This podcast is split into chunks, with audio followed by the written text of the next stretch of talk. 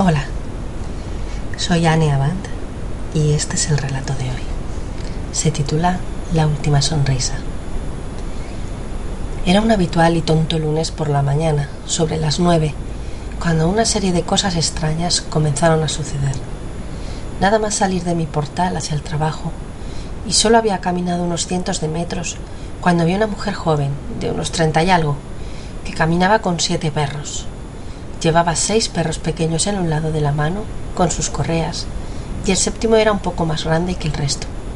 Ella dejó la mochila en el suelo junto al estanco y entró, dejando allí a los perros. Lo curioso es que todos eran negros. Yo seguí caminando.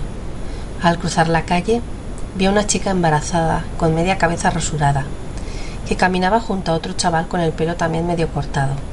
No creo que tuvieran más de dieciocho años.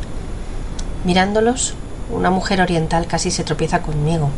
Iba hablando, o más bien gritando por el móvil, y otra mujer le contestaba muy alto en su idioma.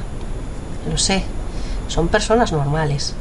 Quizá no las normales de siempre que me encontraba en mi calle, pero yo sentía de alguna manera que estaban fuera del lugar, como si fuera una actuación. No me cuadraban, o me estaba volviendo paranoica. Seguí caminando sumida en mis pensamientos y levanté la cabeza al pasar por unas casas bajas, de las que tienen el primer piso a ras de la calle.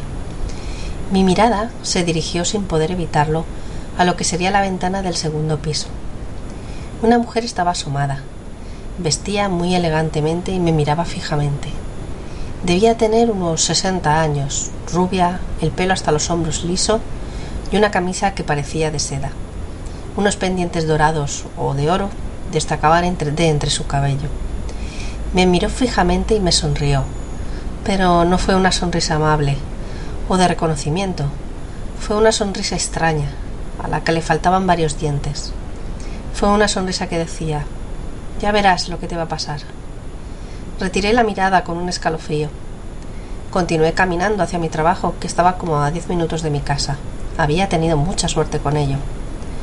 Aunque ya llevaba otros cinco minutos alejada de la mujer, no me quitaba de la, de la cabeza la malévola sonrisa de la desdentada. ¿Me había levantado hoy trastornada o qué pasaba? Si todos los lunes y miércoles hacía ese camino, nunca la había visto. ¿Significaría algo? Llegué al cruce final para pasar al centro, donde trabajaba como asesora laboral dos días a la semana.